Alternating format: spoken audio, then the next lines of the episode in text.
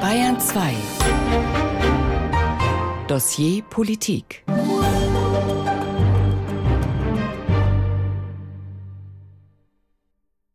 mit Julio Segador. Willkommen zum Dossier Politik, in dem es heute um ein Jahr geht, das zwar schon ein halbes Jahrhundert zurückliegt, das aber bis heute nachhalt. Die 68er. Ein Aufbruch und seine Folgen. Die BR-Themenwoche auf Bayern 2. Wir fragen heute im Dossier Politik, was ist das politische Vermächtnis der 68er? Was ist von den alten Idealen, Träumen und Verirrungen geblieben? Ist die 68er Generation Teil der Erfolgsgeschichte der Bundesrepublik Deutschland? Und wie groß ist ihr Einfluss in der aktuellen Politik? Die 68er, eine Zeit und eine Generation, die einen bis heute nicht loslassen. Dies sind die Osterglocken 1968. Während der Bundesbürger seine Koffer für die Osterreise packt, geschieht dies. Es ist furchtbar anzusehen. Ich muss dieses so persönlich sagen. Es sind die beiden Schuhe von Rudi Dutschke noch auf der Straße. Es sind die Blutflecken zu sehen. Dieser Anschlag löst Straßenschlachten und schwere Krawalle in zahlreichen Städten des Landes aus. Die Bundesrepublik erlebt die schwersten Studentenunruhen ihrer jungen Geschichte. Die Demonstranten haben sich jetzt wieder es mögen etwa 2000 sein, auf dem John F. Kennedy Platz versammelt. Die Polizeikette rückt etwas vor. Die Demonstranten versuchen, die Polizeikette zu durchbrechen. Die jungen Leute müssen mit aller Deutlichkeit gesagt kriegen, dass wir hier miteinander nicht zulassen werden, dass die Meinung sich verbreitet in Deutschland, man könne sich das was man für sein Recht hält, selber mit Gewalt verschaffen. Das wird es nicht geben. Die Bildzeitung ist ein Verdummungsexemplar. Sprecher aller Parteien erklären sich zu Gesprächen mit der Jugend bereit. Aber auch Selbstkritik wird laut. Wie beim FDP-Vorsitzenden Walter Scheel. Die Gefahr ist deswegen so groß, weil wir nach meiner Auffassung es bis heute noch nicht gelernt haben, uns mit Andersdenkenden auseinanderzusetzen. Ich hab kein Heim und keine Schuhe. Ich hab kein Geld und keinen Stil. Abseits allen Ernstes produziert sich schließlich in München noch eine zwar langhaarige, aber dafür bei den Damenkostümen sehr sparsame junge Komödiantentruppe in dem Hippie-Musical Hair, das zwar mit einigen Bekleidungsauflagen, aber ohne Skandal und mit großem Erfolg über die Bühne geht. Keine Seife, ich hab kein Auto. Intention ist Auflösung aller Privatverhältnisse, das heißt privaten wirtschaftlichen Verhältnisse, der privaten Liebesverhältnisse und vor allen Dingen auch der privaten Berufserfolgsaussichten. Wir sind nicht hoffnungslose Idioten der Geschichte, die unfähig sind, ihr eigenes Schicksal in die Hand zu nehmen. Das haben sie uns jahrhundertelang eingeredet. Wir können eine Welt gestalten, wie sie die Welt noch nie gesehen hat. Eine Welt, die sich auszeichnet, keinen Krieg mehr zu kennen, keinen Hunger mehr zu haben, und zwar in der ganzen Welt. Das ist unsere geschichtliche Möglichkeit.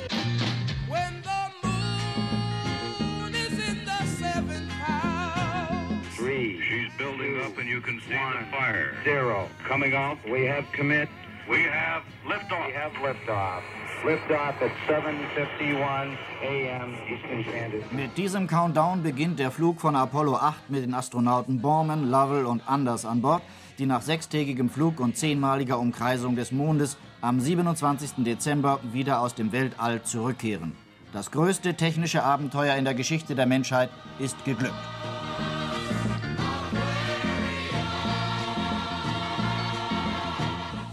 Zwar haben wir es nicht sehr weit gebracht in den vergangenen 366 Tagen, dafür aber umso höher.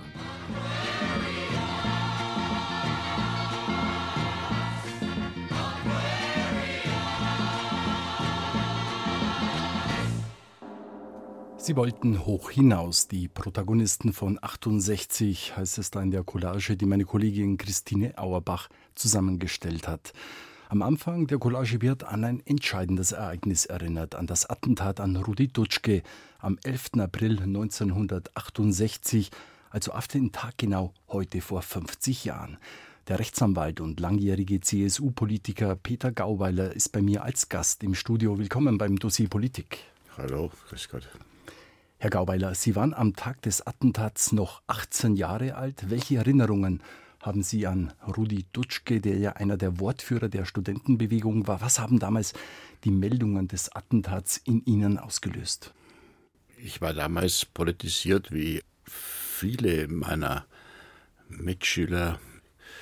Ich war kurz vom Abitur und wir hatten den Streit an der Hochschule schon ins Gymnasium verlagert.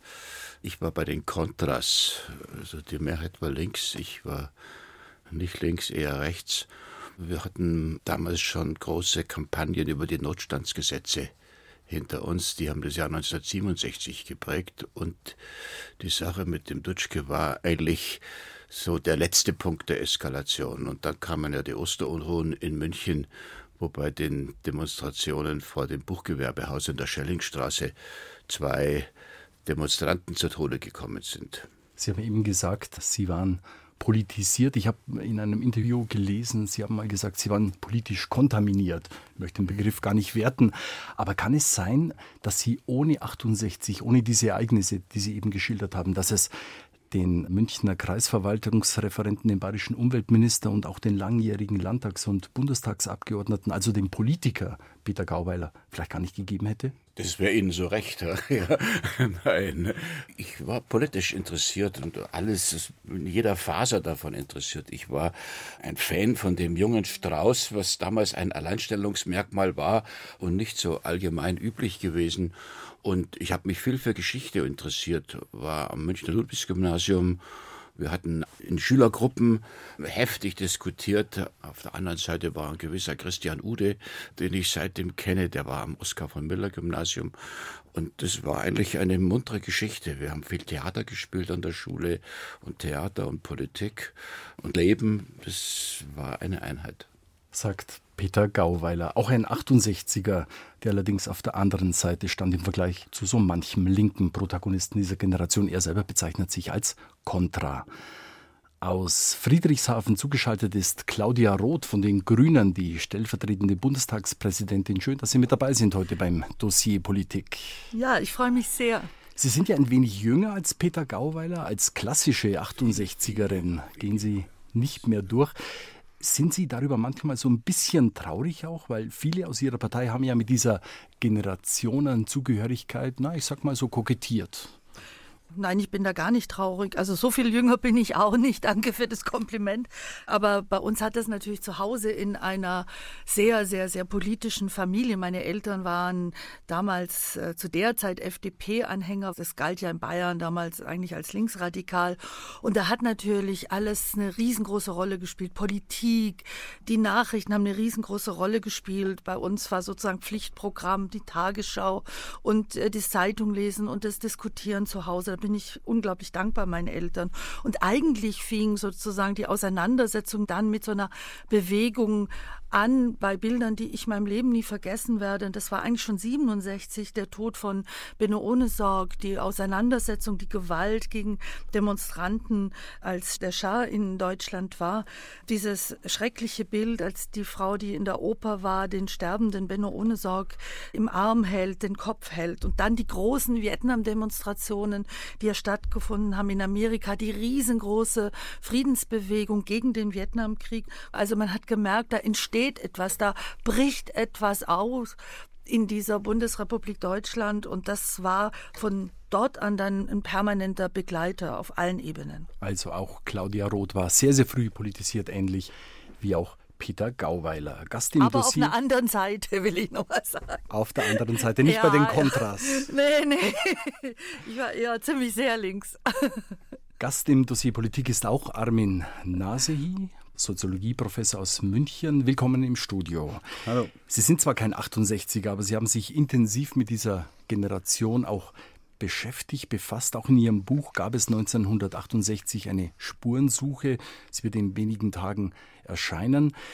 Als Soziologe wären Sie vermutlich ein tragender Teil auch der studentischen Protestbewegung gewesen. Auf welcher Seite wäre Armin Nasehi im April 68 gestanden? Was glauben Sie? Ich glaube, das ist relativ einfach zu beantworten, wenn ich daran denke, dass ich in den 1970er Jahren natürlich eine ganz übliche, kann sagen, linke Sozialisation eines, wie soll man sagen, relativ privilegierten Gymnasiasten hatte, der dann auch sozusagen die Idee hatte, dass er studieren kann, dem alles offen stand. Und da ist ja eine halbe Diagnose drin. Ich glaube, dass das, was 68 stattgefunden hat, durchaus nicht 68 begonnen hat, sondern eher das Ergebnis einer Liberalisierung der Gesellschaft, die ohnehin vorher schon begonnen hat, stattgefunden hat. Zehn Jahre früher kann man man sagen, begonnen hat, sagen wir mal, eine Möglichkeit gegeben hat, dass man sich mit der Gesellschaft so auseinandersetzt, dass diese Art von Konflikt entsteht. Ich nehme an, dass ich eher auf dieser linken Seite gestanden wäre. Ich wäre heute eher skeptisch, äh, was das angeht, weil man ja doch, wenn man genau hinguckt, feststellen muss, dass es zum Teil eine Fundamentalopposition gegen den liberalen Staat war, aber durchaus eine positive Wirkung auf die Bundesrepublik hatte. Und das ist ja eine interessante, fast paradoxe Diagnose. Wir wollen in unserer Sendung natürlich auch den Sound aus jenen Jahren hören. Barry McGuire mit Eve of Destruction, einer der erfolgreichsten Protestsongs aller Zeiten, trotz Radiozensur, nicht nur in den US-Charts, die Nummer 1. The Eastern world, it is exploding, violence flaring, bullets loading. You're old enough to kill. But not for voting. You don't believe in war, but what's that gun you're toting? And even the Jordan River has bodies floating, but you tell me.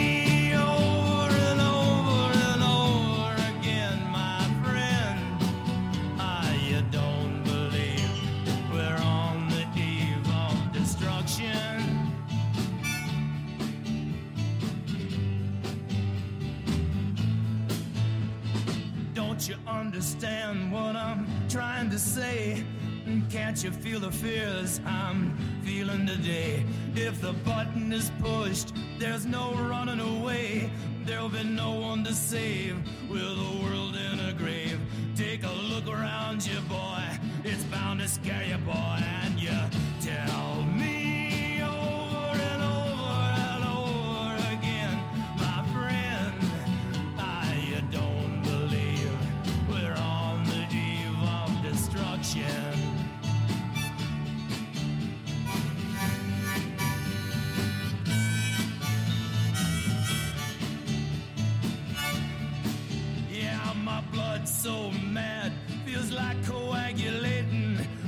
sitting here just contemplating. I can't twist the truth, it knows no regulation.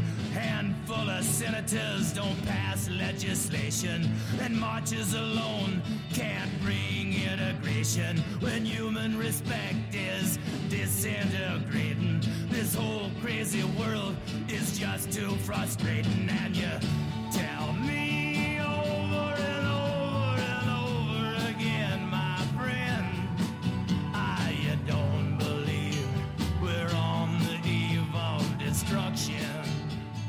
Das sind sie im Song von Barry McGuire. Die Themen, die nicht nur in den USA eine ganze Generation in Wallung gebracht haben. Der Vietnamkrieg, die atomare Bedrohung, der Kalte Krieg, die Rassentrennung. Peter Gauweiler ist Gast im Dossier Politik. Wie sehr haben Sie diese Themen aufgeregt, aufgewühlt? Weshalb sind Sie dann nicht mit den Linken auf die Straße gegangen bei diesen Themen? Auf keinen Fall. Ich bin gegen die Linken auf die Straße gegangen. Für uns war das große Thema, Leute, die so dachten wie ich, der Totalitarismus. Wir waren geprägt von der Kennedy-Generation. In der großen Rede sagt er nicht nur, ich bin ein Berliner, er sagt, es gibt Leute, die denken, der Kommunismus ist eine gute Sache, sie sollen nach Berlin gehen. Ich werde nicht vergessen, damals sind die Gymnasien in der nach heutiger Zählung zwölften Klasse, damals hieß es achte, nach Berlin gefahren und wir sind nach Ostberlin ins Theater am Schiffbauer Damm. Da wurde die letzten Tage der Kommune von Bert Brecht erwählt und es wurde demonstrativ eine Mauer gebaut als Schutzwall und wir haben im Theater demonstriert, bis wir ausgeschmissen worden waren. Das war unser Thema gewesen und wir haben eigentlich die Linken als nützliche Idioten des Totalitarismus empfunden. Ich, ich mochte damals keine Deutschen, die englische Lieder singen und ich mag sie heute noch nicht. Ja. Äh, äh, ich mochte Louis Armstrong immer gerne oder Reinhard May oder Abi und Esther Offarim. Das waren meine Idole gewesen. Und ich werde nie vergessen, ich war 14 Jahre alt, wie der Präsident de Gaulle nach München kam und wir standen am Grabmal des unbekannten Soldaten und wie er auf mich zuging und meinen Freunden und mir die Hand gab. Das waren unsere Heroes und nicht die Leute, die da unter den Bildern von Massenmördern durch unsere Straßen zogen. Frau Roth, Sie haben eben gelacht. Herr Gauweiler sagt, er hatte kein Verständnis für die Leute, die hier Ho Chi Minh, Stalin oder Fidel Castro ja fast schon angebetet haben. Haben Sie das reflektiert?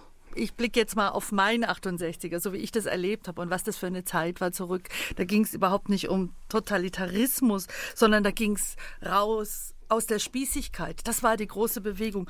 Raus aus der Spießigkeit, raus aus der Enge. Ich meine, ich habe gelebt in einer kleinen schwäbischen Gemeinde. Da war das auch ein Statement, wie du angezogen warst. Da war Musik ein Statement. Es ging um Selbstbestimmung. Es ging um Befreiung aus Rollenklischees.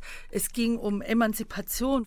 Und beim Trailer haben sie gesagt, von her in München. Und tatsächlich durfte ich dahin zu der Premiere von her in München München, habe dazu extra noch einen langen, bodenlangen Mantel gekriegt. Meine Mutter hat den schneidern lassen aus einem Blumenstoff, wunderbar.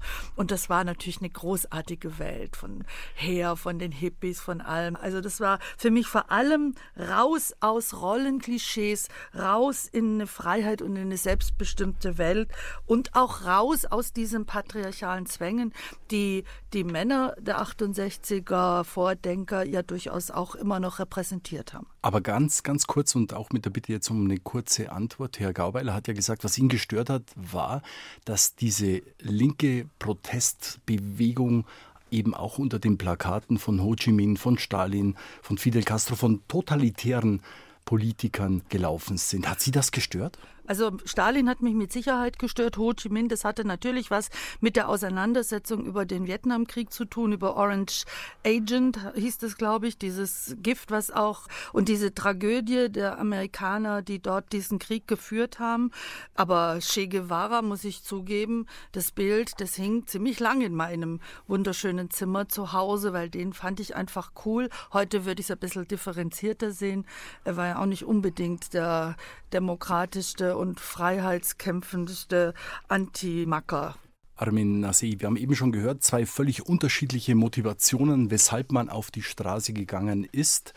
Wenn man aber genau hinblickt, dieser Generation Mitte, Ende der 60er Jahre, da ging es doch eigentlich gar nicht so schlecht. Sie profitierte von sehr vielen Freiheiten, das Bildungssystem war ausgebaut worden, es gab Wohlstand, soziale Aufstiegsmöglichkeiten, Vollbeschäftigung. Weshalb waren es gerade die Vertreter dieser Generation, die diesen Protest geäußert haben? Ja, das kann man eigentlich genau damit erklären. Also wenn es den Leuten schlecht geht, dann haben sie zunächst mal ganz andere Probleme des Überlebens, nämlich sich um das eigene Leben und ähnliches zu kümmern. Es war eine Generation, und man muss ja bedenken, die Hauptakteure waren Studenten und Studentinnen, eine Generation, die sehr privilegiert war, die, äh, sagen wir mal, von gesellschaftlichen Veränderungen schon profitiert hat, nämlich vor allem von der Bildungsreform, von hervorragenden Zukunftsaussichten, von so etwas wie einer eigentlich geordneten Welt, in der natürlich dann vieles Ungeordnete auftaucht auftaucht. Und es ist ja ganz interessant, dass man in beiden Statements, in denen von Herrn Gauweiler und denen von Frau Roth, eigentlich Dinge hören kann, die ganz gut zusammenpassen. Also Frau Roth hat gerade von den Liberalisierungen des Alltags gesprochen, aus den Zwängen rauszugehen. Das ist auch ein Effekt einer Generation, der ist tatsächlich begann, besser zu gehen. Und wenn es den Leuten besser geht, dann kommen sie tatsächlich auch dazu, unter einer gesellschaftlichen Enge zu leiden. Gleichzeitig muss man versuchen zu erklären, warum eine privilegierte, gut gebildete bürgerliche Jugend tatsächlich, Sie haben es ja so formuliert, formuliert, hinter Bildern von Ho Chi Minh herläuft. Das ist nicht so leicht zu erklären. Das ist ein Hinweis darauf, dass es sich um auch viele sozialromantische Dinge handelt. Wenn man etwa die Sätze von Rudi Dutschke in dem berühmten Interview mit Günter Gauss von 1967 hört, dann ist das schon eine sehr autoritäre Idee einer zentralistisch geplanten Gesellschaft. Und aus der heutigen Perspektive erscheint uns das als geradezu super fremd. Aber damals hatte das eher fast eine popkulturelle Funktion. Also die Kontras, ne, die Herr Gauweiler, Kontra kann man ja nur sein, wenn man sich quasi an den anderen abarbeitet und umgekehrt. Das heißt, die brauchten einander auch, um die Konflikte überhaupt führen zu können sagt der Münchner Soziologe Armin Nasehi, der sich eben erst in seinem Buch auf die Spurensuche nach der 68er Generation begeben hat. Gedanken über diese Generation hat sich auch mein Kollege Lukas Hammerstein gemacht und Dazu hat er tief in den Echoraum der 68er hineingehorcht. 68, das sind sexuelle Revolution und die Abrechnung mit den Nazi-Vätern. Das sind Rudi Dutschke, Horst Mahler und Uschi Obermeier, Sit-ins und Springer-Blockaden. Das sind auch Bommi Baumann und die Bader-Meinhof-Bande. Das sind Ernst Bloch und Theodor Wiesengrund Adorno, dem Frau in Frankfurt die nackten Brüste zeigte, den heutigen Femen gleich, Busenattentat. Das sind Jean-Paul Sartre-Lektüre und der Sound der Mao-Bibel und der rote Dani Cohn-Bendit und Rainer Langhans. Das sind Studenten, die Arbeitern von der Ausbeutung erzählen. Das ist der Marsch durch die Institutionen und die tatsächliche Eroberung der Macht. Das sind die Theaterrebellen Boto Strauß und Peter Stein, der heute den Faust und den Wallenstein radikal texttreu spielt, während Strauß den Boxgesang anstimmt. The times they are a changing. Bader und Meinhof, die illegitimen Kinder von 68, sind schon über 30 Jahre tot. Joschka Fischer, einst Putztruppensaubermann von Sachsenhausen, liest als Elder Statesman den Lauf der Welt. Horst Mahler leugnet den Holocaust und Langhans war im Container, ist auch schon wieder Jahre her. Wer heute 68 sagt, öffnet einen Echoraum, der weiter und tiefer reicht als die revoltierende Realität von einst.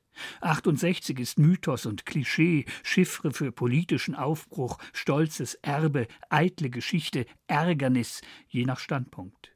Nicht alles, was uns von den 50er Jahren trennt, ist auf dem Mist von 68 gewachsen. Manch Reform hätten die Konservativen oder die träge Mitte auch so hingekriegt.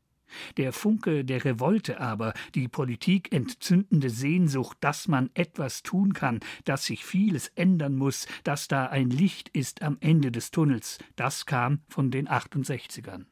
Wer heute davon redet, war meist schon nicht mehr dabei, und die es waren, schwelgen in Erinnerung, in Trauer um den Verlust der Jugend. Auch deshalb sind die Klischees wohl so zäh.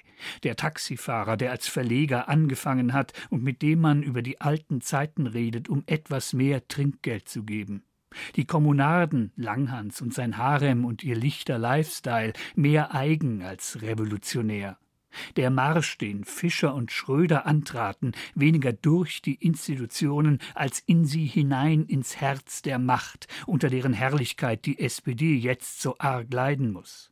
Die neuerdings beschworene Meinungsführerschaft in den Medien, die Surkamp-Kultur, ja überhaupt die Kultur, Theater, Universitäten, alles vom Geist oder Ungeist der 68er umweht, inspiriert, infiziert. Ich persönlich bin ein 78er, so hat das Feuilleton jene getauft, die zu spät geboren wurden, um noch mit zu revoltieren, doch nicht spät genug, um nicht weiter zu träumen von der Revolte. Mein erstes 68er Klischee begrub ich in den 90ern, als ich Joschka Fischer interviewte zum Verlust der Utopie. Der hessische Umweltminister hatte ein Buch dazu geschrieben. Er trug keine Turnschuhe, sondern Budapester und einen dunklen Zweireiher, kein Sponti, ein Herr über gleich zwei Vorzimmer. Seither hege ich ein anderes Klischee, das vom revolutionären Hang der 68er zur Macht. Natürlich ist es die Macht, die uns heute so viele Jahre danach über die Moral der Geschichte streiten lässt, mit bitterem Stolz jene, die sich als legitime linke Erben sehen, mit mehr als bloß ohnmächtiger Wut ihre neuen rechten Antipoden. Die Zeiten ändern sich. Mögen noch so viele 68er in renovierten Altbauten wohnen und in schönen alten Volvos in die Toskana fahren. Ihre Kinder und Kindeskinder laufen in Designerturnschuhen herum, gucken Fußball und hören gar nicht komischen Comedians zu. Was ist aus den 68ern geworden? Eine Generation, die wie jede ältere Generation ihre Zeit hatte. Rufen wir heute das magische Kürzel 68 in den Wald, kommt das ferne Echo einer Revolte zurück und das Wutgeheul der Anti-68er. Die neue Rechte und bald das halbe bürgerliche Lager arbeiten sich inzwischen an der alten liberalen Linken ab, wie die sich einst an den Nazi-Vätern rieb. Die 68er Kultur sei Mainstream geworden, wird allseits behauptet. Aber stimmt das denn? Überall, auch hierzulande, finden sich Ideen, Relikte, Gedanken, Sounds, die vom Mythos 68 zehren, in der Hoch- und Popkultur, in der Mode, in der Politik. Aus der wilden Renitenz von einst ist eine ziemlich allgemeine Ästhetik geworden, wenn auch kaum mehr des Widerstands. Ein bisschen Revolte muss da aber schon noch sein, sonst würde die selbsternannte Avantgarde von heute nicht ausgerechnet bei den 68ern in die Schule gehen. Die neue Rechte liest Antonio Gramsci und ahmt die Tricks der Linken selig nach. Lasst uns heimgehen und im Keller unter Warhols buntem Che Guevara-Poster ein paar echte Tränen weinen. Ein Essay von Lukas Hammerstein. Sie hören das Dossier Politik auf Bayern 2. Heute diskutieren wir im Rahmen der BR-Themenwoche die 68er, ein Aufbruch und seine Folgen über das politische Vermächtnis dieser Generation. Im Studio sind der CSU-Politiker Peter Gauweiler und der Münchner Soziologe Armin Nasehi. Zugeschaltet aus Friedrichshafen ist die Vizepräsidentin des Bundestags, Claudia Roth von den Grünen. Und die will ich auch gleich fragen. Sie sind ja auch eine 78erin, so wie das Feuilleton, wir haben es eben gehört, jene getauft hat, die zu spät geboren wurden, um noch mitzurevoltieren und doch nicht spät genug, um von der Revolte weiter zu träumen. Aber Sie haben ja nicht nur geträumt als Politikerin, Frau Roth, Sie haben auch manche Inhalte umgesetzt und daher auch jetzt die Frage, wie sehr haben die 68er die Politik in Deutschland Ihrer Meinung nach verändert, bereichert?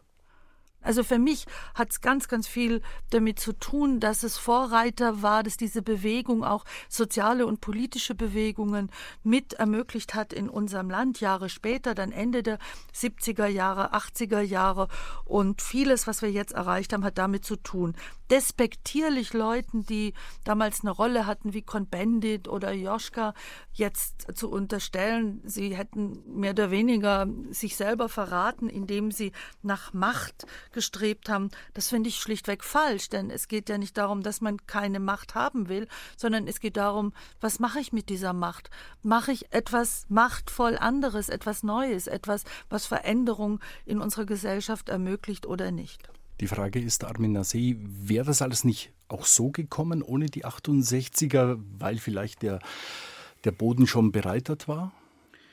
So eine Frage kann man ja gar nicht beantworten. Ich glaube tatsächlich nicht. Also ich würde Claudia Roth in dem, was sie gerade gesagt hat, völlig recht geben. Ich würde es vielleicht weniger emotional sagen und weniger unmittelbar beziehen auf sozusagen diese Bewegungsfrage. Wir haben in den 70er Jahren als unmittelbares Ergebnis eigentlich dieser Generationenlage und auch der Aktionen, die damals stattgefunden haben, tatsächlich ein Jahrzehnt gehabt, in dem es der Gesellschaft gelungen ist, man könnte fast sagen, jeden in die Institutionen und in die Möglichkeiten reinzuholen. Wenn man allein daran denkt, dass in den 60er Jahren kein keine 10 Prozent eines Jahrgangs Abitur gemacht haben und Ende der 70er Jahre das immerhin schon fast 30 waren und wir heute bei 50 sind, dann ist es ja schon eine interessante, in den Bundesländern sehr unterschiedlich, aber die Zahlen stimmen auch nicht genau, aber so ungefähr die Bewegung zu sehen, dann kann man sagen, in diese Gesellschaft kann man auch mit schwierigen Herkünften leichter reinkommen. Peter Gauweiler, der Hang der 68er zur Macht klang schon ein paar Mal an. Wie kann man sich eigentlich erklären, dass gerade die 68er, die dann an der Macht waren, nämlich in der rot-grünen Koalition zwischen 1998 und 2005, Dinge umgesetzt haben, gegen die sie früher wahrscheinlich mit wehenden Fahnen, mit großer Empörung auf die Straße gegangen wären? Das Jahr von Rot-Grün zum Kosovo-Krieg, die Agenda 2010, ist das ein Verrat an den Prinzipien der 68er? Ja, das Problem hat sich eigentlich fortgesetzt, was Sie damals schon hatten, diese Verwechslung von Ethik und Heuchelei bis hin, ich will ihm das gar nicht vorwerfen, dass Fischer jetzt für eine amerikanische Beratungsfirma arbeitet und ganz stolz darauf ist, dass er die Bundeswehr im Jugoslawienkrieg eingesetzt hat. Ich will es aber auch nicht so stehen lassen, was wir gerade gehört haben. Ich schätze die Frau Roth, die Claudia Roth, und sie ist meine Lieblingsgrüne wegen ihrer Offenheit.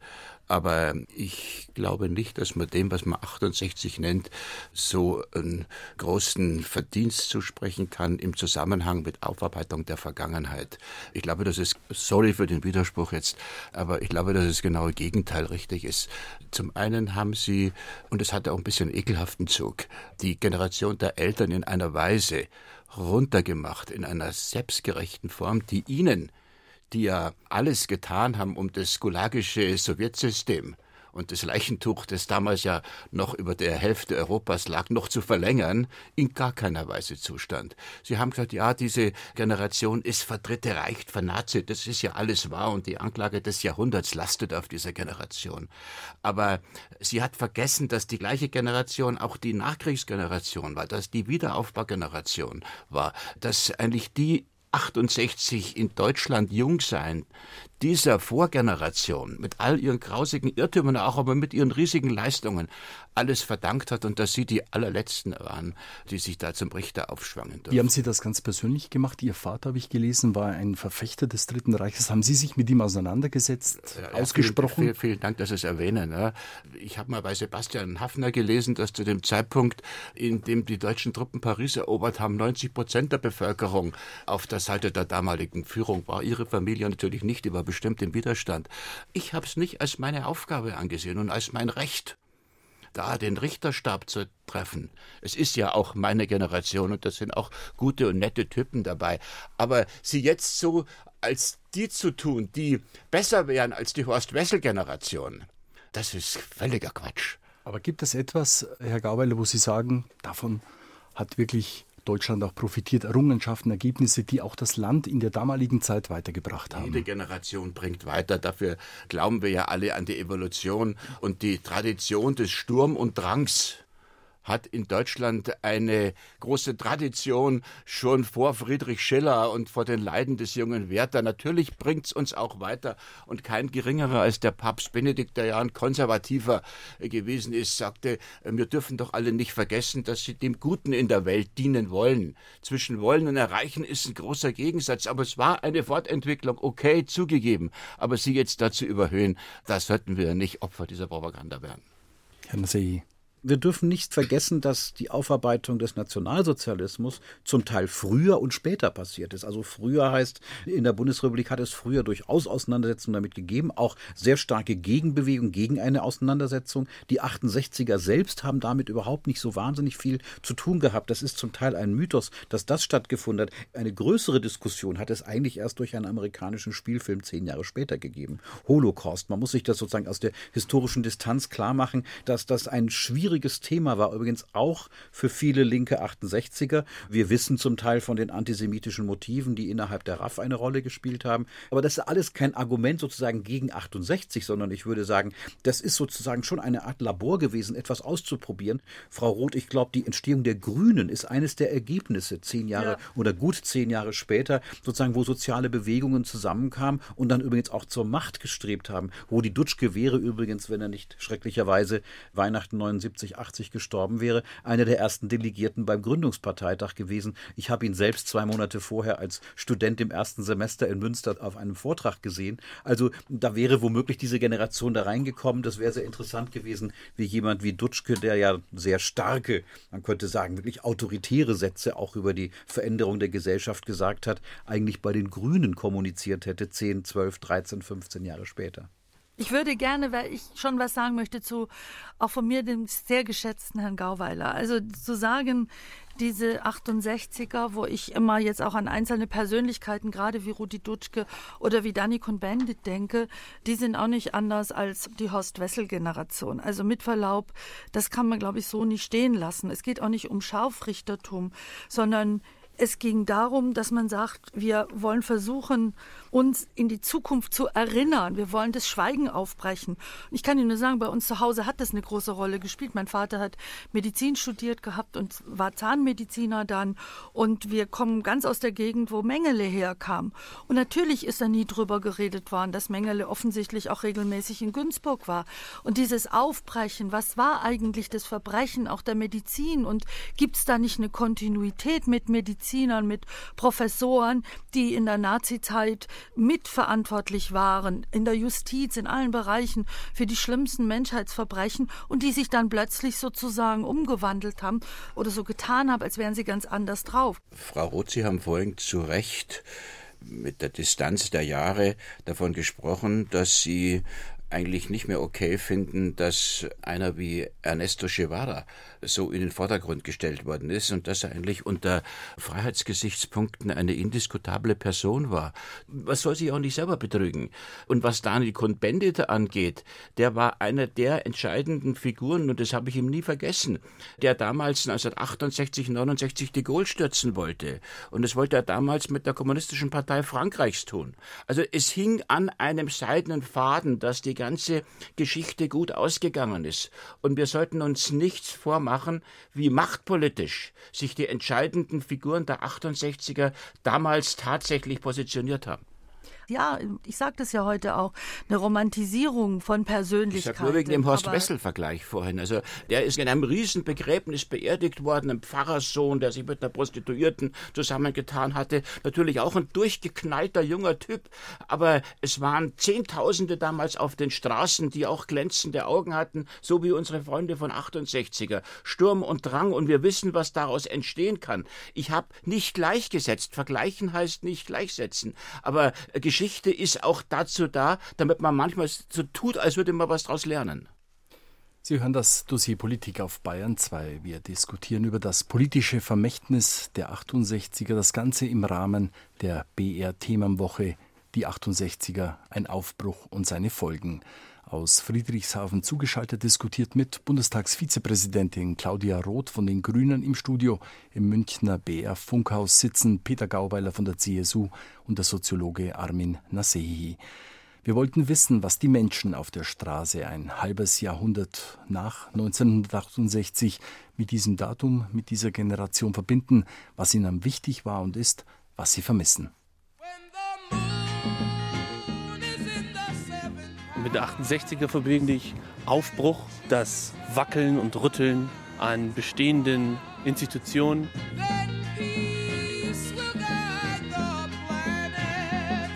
Also ich habe lange Haare gehabt und da war ausgeschaut wie irgendein Pfingstochse. Ja. Aber war eine schöne Zeit. Ich erinnere mich, dass die Polizei ständig gekommen ist und die Leute vertrieben hat, dass man sie in die Büsche geschlagen hat und wenn sie weg waren, ist man wieder zurück. Also ich verbinde mit den 68er eher das Politische, so den Aufstand oder den Aufbruch in eine neue Gesellschaft. Da wurde doch sehr aufgeräumt und viele Nazis entfernt oder entlarvt. Und das hat mir gefallen in der Zeit.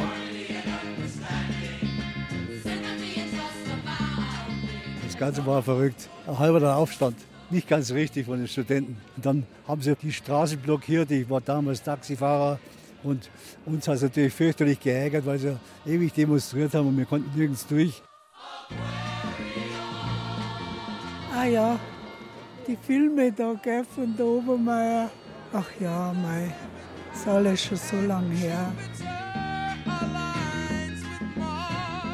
Einfach sagen können, was man will, einfach tun können, was man will, anziehen, was man will oder auch nicht und sich aufzulehnen. Also ich habe einen ziemlich strengen Vater gehabt, mit dem ich mich schlecht verstanden habe. Und da Widerstand zu leisten, das war, ja, war gut.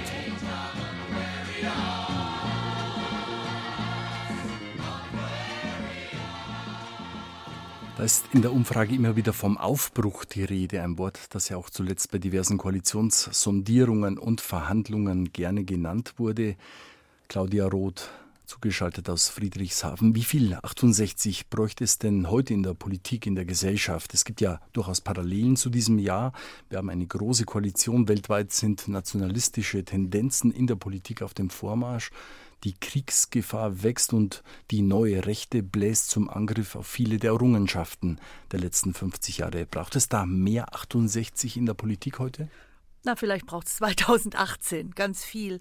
Vielleicht braucht es eine Wiederbesinnung auf das, was eigentlich Demokratie, was Rechtsstaat für ein Reichtum für uns ist. Und wir sind ja nun umgeben von mehr und mehr Demokratie und Rechtsstaatsverächtern. Diese Trumps und Erdogans und Putins und Xi Jinpings und Maduros und wie sie alle heißen. Und wenn ich mir anschaue, welche widerwärtige Kampagne ein Herr Orban in Ungarn gefahren hat, wie er wieder zu einem Wahlsieg gekommen ist, glaube ich tatsächlich braucht es eine Vergegenwärtigung, was eine lebendige, starke Demokratie braucht. Wir haben im Bundestag eine Partei, die will ein anderes Deutschland. Die will zurück in eine Zeit, die es so gar nicht gegeben hat.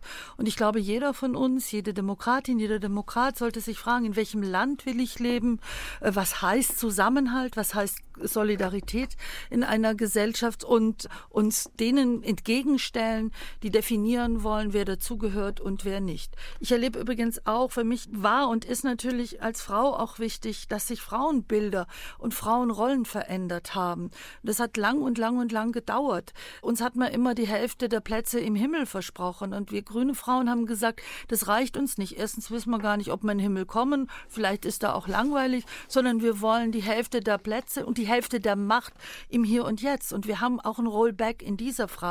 Und ich will mit großer Leidenschaft gerade junge Menschen mobilisieren, zu sagen, ey, vertraut nicht darauf, dass alles so bleibt, wie es ist, ist schon irgendwie, sondern setzt euch selber ein, setzt euch ein für eure Rechte, für eure Hoffnungen, für eure Ziele, für eure Wünsche, für eure Träume, für ein Leben in Freiheit und in Demokratie. Also ob es ein 68 braucht, nein, es braucht ein 2018. Sie haben schon gesagt, es gibt im Bundestag eine Partei, die will ein anderes Deutschland. Die neue Rechte, aber auch weite Teile der bürgerlichen Mitte arbeiten sich inzwischen, ja, vielleicht ein bisschen verwunderlich auch an den 68ern derzeit sehr, sehr stark ab. Jörg Meuthen von der AfD und Alexander Dobrindt von der CSU haben sich da in den vergangenen Monaten hörbar hervorgetan. Bundesjustizminister Maas hat gestern verlautbaren lassen, unser Parteiprogramm sei ein Fahrplan in ein anderes Deutschland.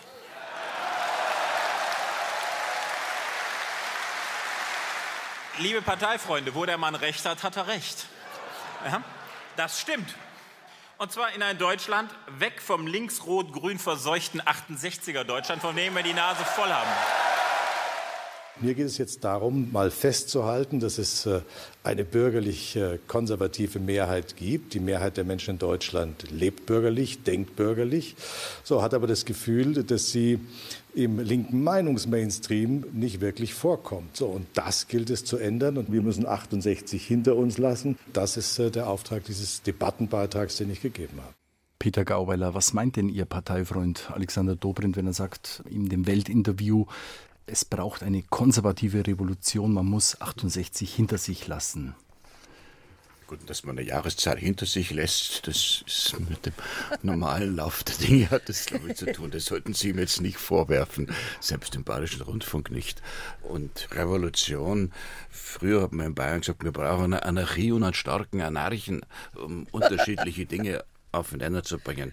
Also ich freue mich mal, wenn einer von den Berlinern überhaupt noch ein bisschen Schwung reinbringt und auch mit Formulierungen, die nicht ganz so, so marshmallow weich sind, auch mal ein bisschen Kritik auf sich zieht, was er ja dann zuhauf getan hat, der Alexander Dobrindt.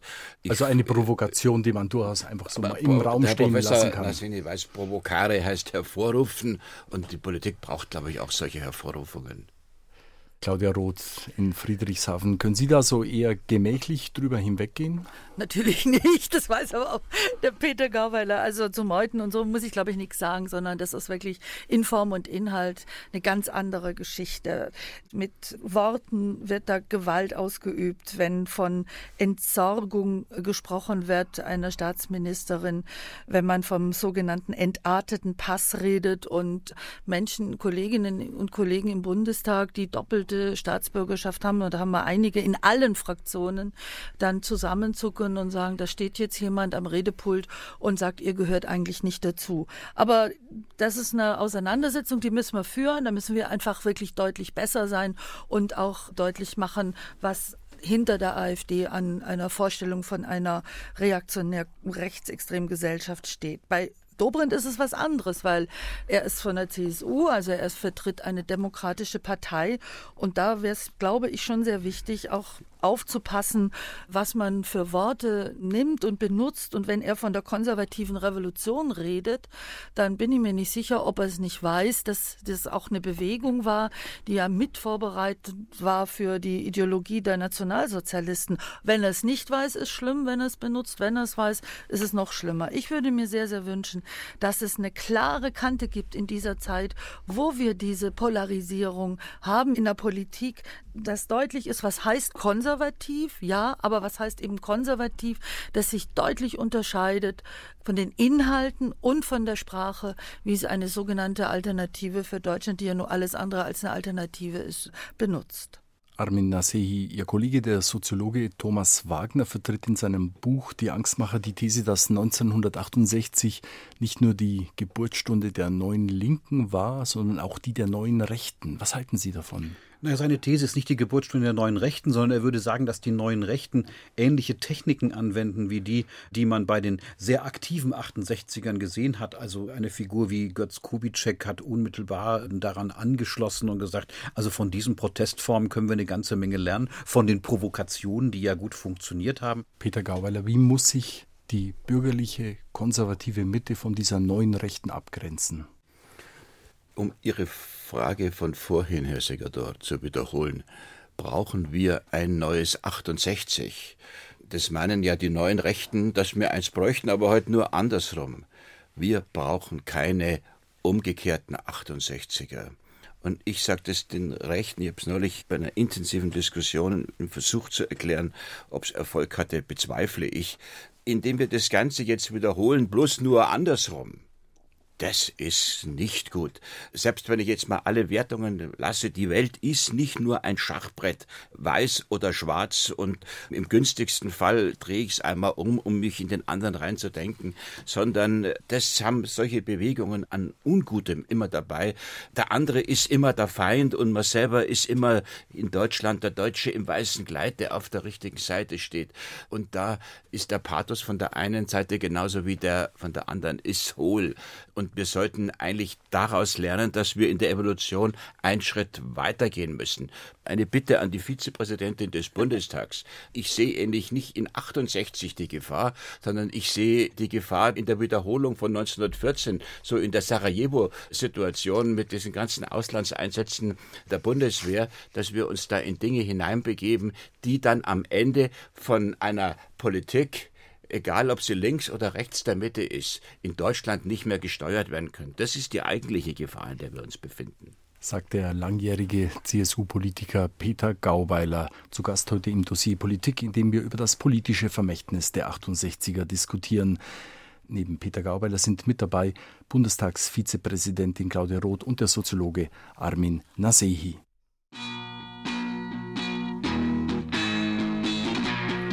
Und wir hören nochmal rein in den Sound der 68er Jumpin' Jack Flash.